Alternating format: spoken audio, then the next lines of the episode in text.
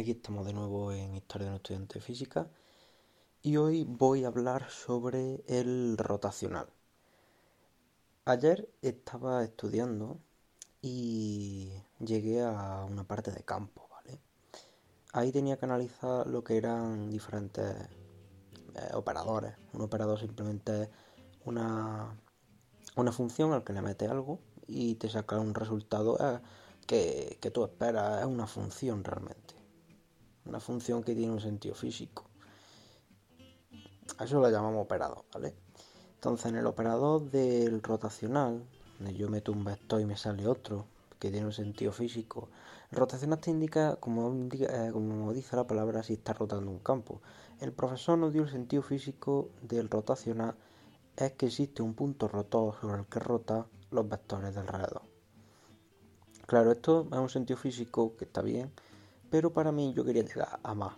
¿Por qué la definición era así? Era mi pregunta.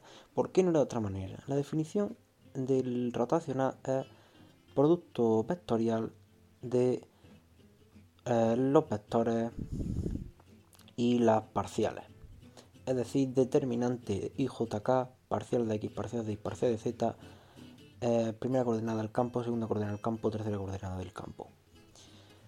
Esa es el, la definición y claro, al hacer eso pues ¿qué te va a salir? En el caso del i estoy haciendo la de cabeza, la parcial de 1z respecto a la parcial de i menos i respecto a la de z y sucesivamente así. Y bueno, yo no entendía nada, no lo sabía por qué. Por el teorema de Stokes, el teorema de Stokes es un teorema que te relaciona la circulación con el rotacional de una superficie la circulación es la integral de línea de una superficie de una curva cerrada.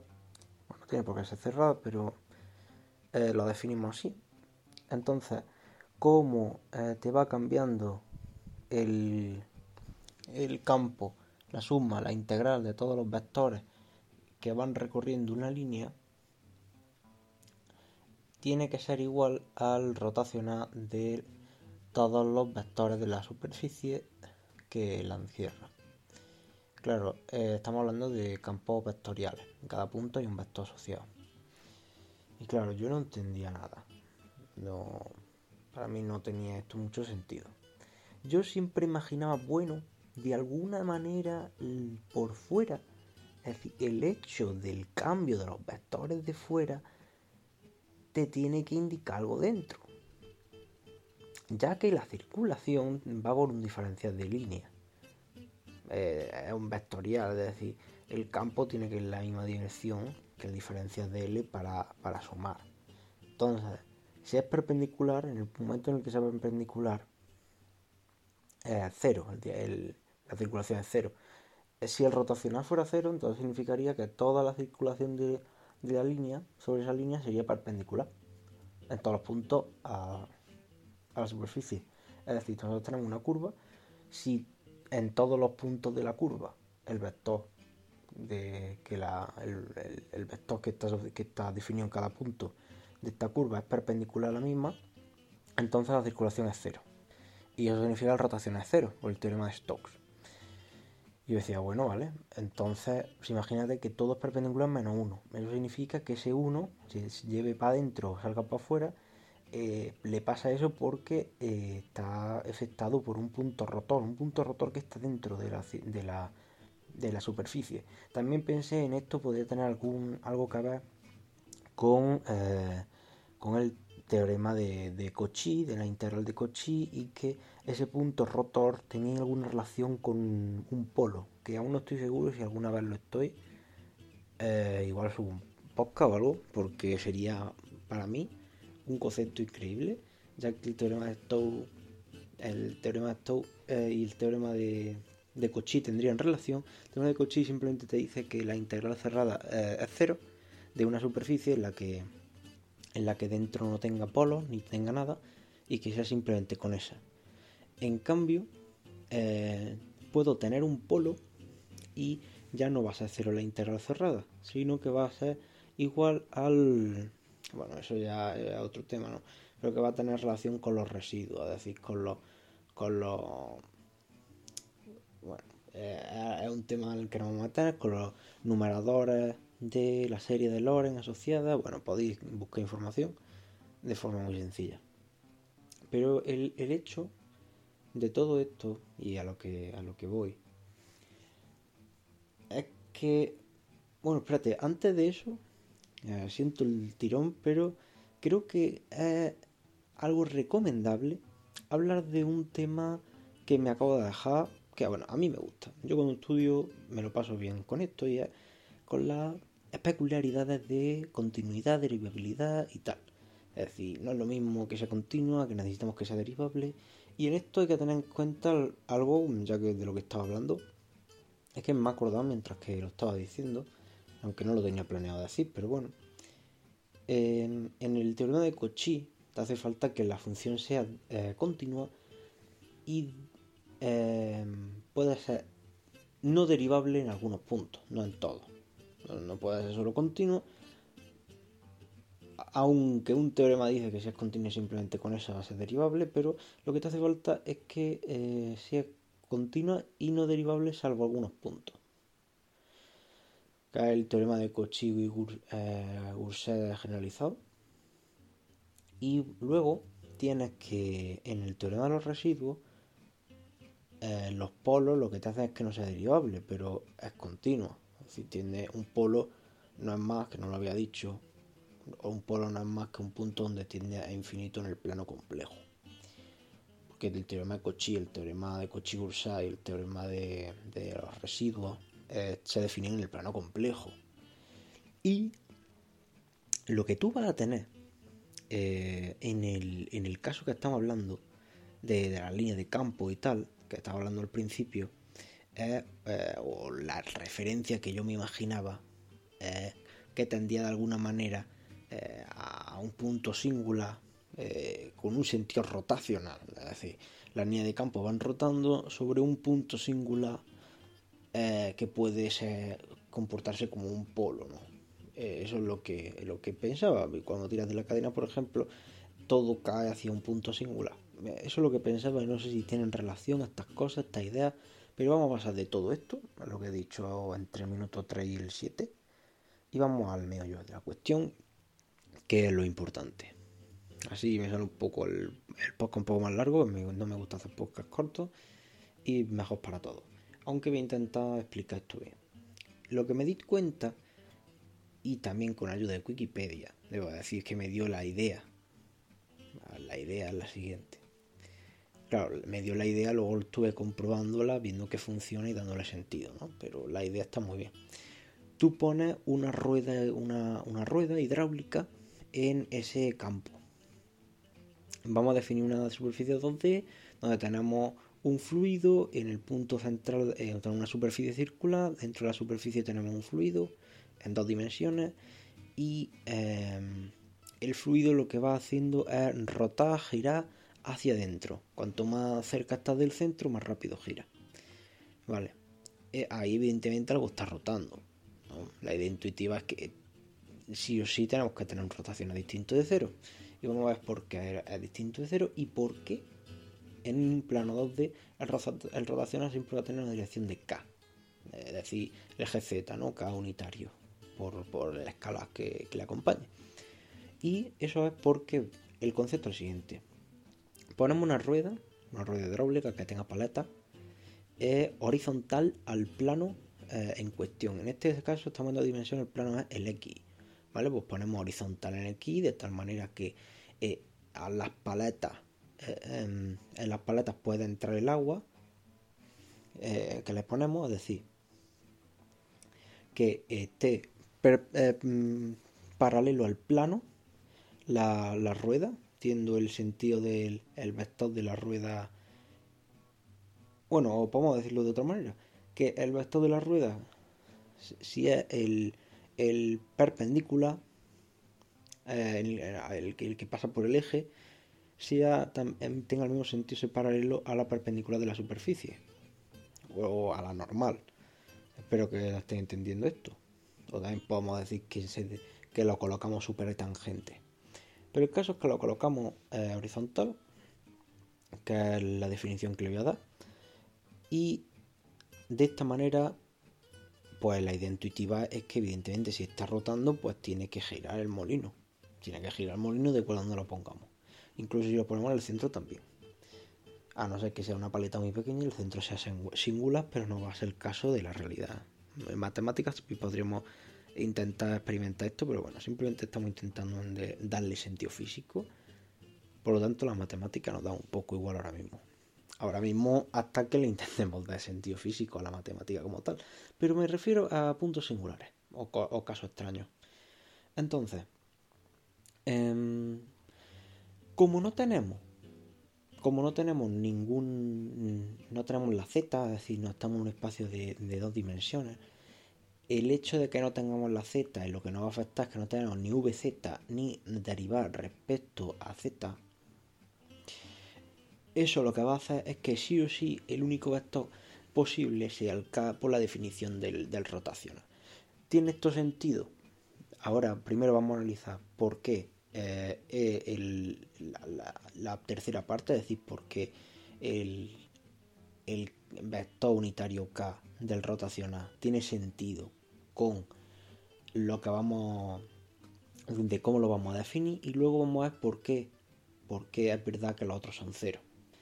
Bien, entonces, el rotacional eh, en, el, último vector, es decir, rotacional, el, el K unitario del rotacional, se define, eh, así decimos de memoria, la parcial de x respecto a... No, y respecto a la parcial de x menos x respecto a la parcial de y. Vale. Y respecto a la parcial de x menos x respecto a la parcial de y. Signos contrarios. Primero, ¿por qué el signo contrario? Bien. El signo contrario es por lo siguiente, y aquí mucha atención. En primer lugar, eh, lo que tenemos que fijarnos es lo siguiente. ¿Cómo cambia el, vector i, de, la velocidad de, este campo de agua que tenemos, al cambiar x? Al cambiar, eh, al movernos por el x. Vale, vamos a imaginar el plano y nos estamos moviendo desde la derecha del todo hacia la izquierda. Nos estamos, acercando al centro. Luego nos vamos acercando al centro, em, vemos que el vector, eh, el vector i va aumentando. Vamos a tener más rotación y vi va aumentando. Cuando en cualquier punto que dejamos quita la rueda, la rueda, esta rueda hidráulica con paleta, el, hecho de que, de que en, en I tengamos eh, en, el lado derecho, ¿vale? En el lado derecho de I que va hacia adelante. Imaginaros que la flecha tenemos la paleta. En un punto. Imaginaos un circulito pequeño que puede girar por un lado o para otro, según para dónde vaya el agua. Claro, esa puede estar afectada por los cuatro lados. Por la derecha, por la izquierda, por arriba, por abajo. Y Depende de qué sentido, es decir, si la derecha, si el agua va de abajo arriba, pues va a girar en sentido antihorario, se va de, de, arriba abajo en sentido horario. Pues, em, en, en este caso, ¿vale? En el caso en el que estamos experimentando del rotacional, de, cómo cambia y respecto a aquí, imaginaos que, claro, en un punto cualquiera, a la izquierda siempre va a girar más que a la derecha a no ser que estemos en el otro polo, que sería la derecha más que la izquierda, ¿no? Por eso, bueno, en este caso lo que vamos a tener es un rotacional en, en, la cara derecha de, del espacio de dimensiones, vamos a tener un, un sentido y en otro otro. Pero bueno, en la cara derecha, por ejemplo, a la izquierda va más fuerte y va de, de abajo arriba porque va girando en sentido antihorario eh, los vectores que se acercan hacia el, hacia el centro. Es decir, imagina una cisterna, tiramos la cisterna y va en sentido antihorario. Pues a la izquierda eh, va de abajo arriba, en la derecha, y la izquierda va más fuerte. Vale. Si el, de la izquierda va más fuerte, eh, lo que significa es que va en sentido horario. ¿Vale? el rotacional ahí estaría en sentido horario. O, la, paleta, quiero decir, iría en sentido horario. Luego, por otro lado, tenemos eh, cómo cambia X respecto a Y. Es decir, según vamos aumentando, vamos a poner que, eh, por cómo está hecho el campo, la parte de, de, de, arriba va más que la de abajo. es más fuerte que la de abajo. Por lo tanto, en este caso, eh, lo que tendríamos es que la parte de abajo que va hacia arriba la, empuja al horario, pero la parte de arriba, que es más fuerte que la de abajo, la empuja hacia el tiro horario. Por lo tanto, ahí tenemos el menos. Un menos que evidentemente se explica. Em, tú dirás, vale, pero ¿y qué pasa si hubiera sido la parte de abajo más fuerte que la de arriba? ¿no? Porque también puede pasar que la parte de abajo sea más fuerte que la, que la de arriba. En, cuyo caso, en cuyo caso lo que tendríamos es simplemente que las dos suman, ¿no? Las dos suman en ese sentido antihorario. Y, y eso es cierto, eso es cierto, pero hay un pequeño detalle que tenemos que tener en cuenta en esto. Cuando tú lo que estás haciendo eh, mirad cómo cambia el, el, i, ¿vale? Te hemos dicho que la parte derecha es más fuerte, eh, que diga la parte, la parte izquierda es más fuerte, y que por tanto, como va hacia arriba, eh, en la parte derecha, ya que va haciendo, va haciendo como circulando hacia el punto central, rotando, pues, pues entonces la parte, eh, la izquierda más, más fuerte y va, a tener sentido horario. Pero si eso, si está rotando hacia la izquierda, también cabe pensar que la parte de arriba va a ser más fuerte. Y no la de abajo, es decir, no es algo que tú cojas así como así. El sentido rotacional, el sentido rotacional del campo y por lo que está, y por lo, y por lo que está definido, nos da una explicación física, una interpretación física que es equivalente a la capacidad de hacer que la rueda rote. Y el sentido menos es debido a eso, simplemente. Es decir, el rotacional no va a cambiar ese campo que rota a un campo simplemente líneas para arriba y líneas para abajo, verticales, eh, verticales eh, en un sentido u otro. Y el sentido dependerá de, de hacia dónde gire la rueda, esta rueda metafórica que hemos usado. Es decir, aquí el enunciado fuerte es que el rotacional lo que te hace es indicarte, indicarte la capacidad de que tiene una rueda hidráulica de rotar en cada punto si los vectores del campo fueran, eh, fueran líneas de agua. En el caso, por ejemplo, de que tengamos un campo en el que simplemente tenemos que todo va hacia adelante, pero un gradiente de tal manera que cuanto más a la izquierda estamos, más fuertes sean en todos los puntos, en la izquierda será más fuerte y en todos los puntos será antihorario. Por lo tanto, también tenemos un rotacional si va en línea recta, pero cada vez a la izquierda se hacen más fuertes las líneas. Eso también nos da rotación. Una rotación o el rotacional no se define exclusivamente en, en esos casos. No se define exclusivamente en los casos en los que tenemos una rotación. Porque es la capacidad de hacer rotar una rueda. Eso es, lo que quería realmente explicar hoy que me di cuenta el otro día. Y para mí fue un boom. Aún le di la vuelta, hago ejemplos, pero yo creo que es algo bastante interesante, ¿no? Esa interpretación física que a mí me gusta encontrar siempre. Esa es la historia que quería contar hoy. Y aprovecho, aprovecho para, para hacer mención a lo que dije al principio. Bueno, dije al principio, ya no sé ni cuándo lo dije, pero es el hecho de que el X y el Y son cero. Y evidentemente ahora te das cuenta, no hay VZ en este caso. No estamos definiendo un espacio Z, por lo tanto esos dos eh, tienen que ser cero. Si estuviéramos en un espacio tridimensional, eh, pero con una superficie, es decir, no, un volumen, pero es un espacio tridimensional que definimos, esa superficie, sí lo tendríamos y sería de equivalente. ¿Y por qué sería equivalente? Y ahora físicamente, ¿vale? Eso es el que no está definido. ¿Por qué físicamente? Y creo que ahora es, algo trivial, ¿no? Pero vamos a explicarlo. Si está en la, eh, si estamos definido el, el, fluido en la superficie XY, pues va a afectar a la Z. Si está definido en el XZ, va a, va a afectar a la Y. Y si está definido en el IZ, eh, digo, se pone supertangente, horizontal o como quieras llamarlo, en esa superficie va a afectar a la contraria, a la perpendicular a esa superficie. En el caso en el que estamos, el único, eh, como está definido en el X, el único que se ve afectado es el Z. Pero si estuviera definido en varias, todas serían afectadas. Y eso es todo, ya que sí, Así que bueno, dad me gusta por favor, que en ahí ayuda mucho. Compartidlo, eh, comentad. Nos vemos en la siguiente historia de física en Twitter, física historias también. En la descripción también lo tengo. Un saludo y hasta otra.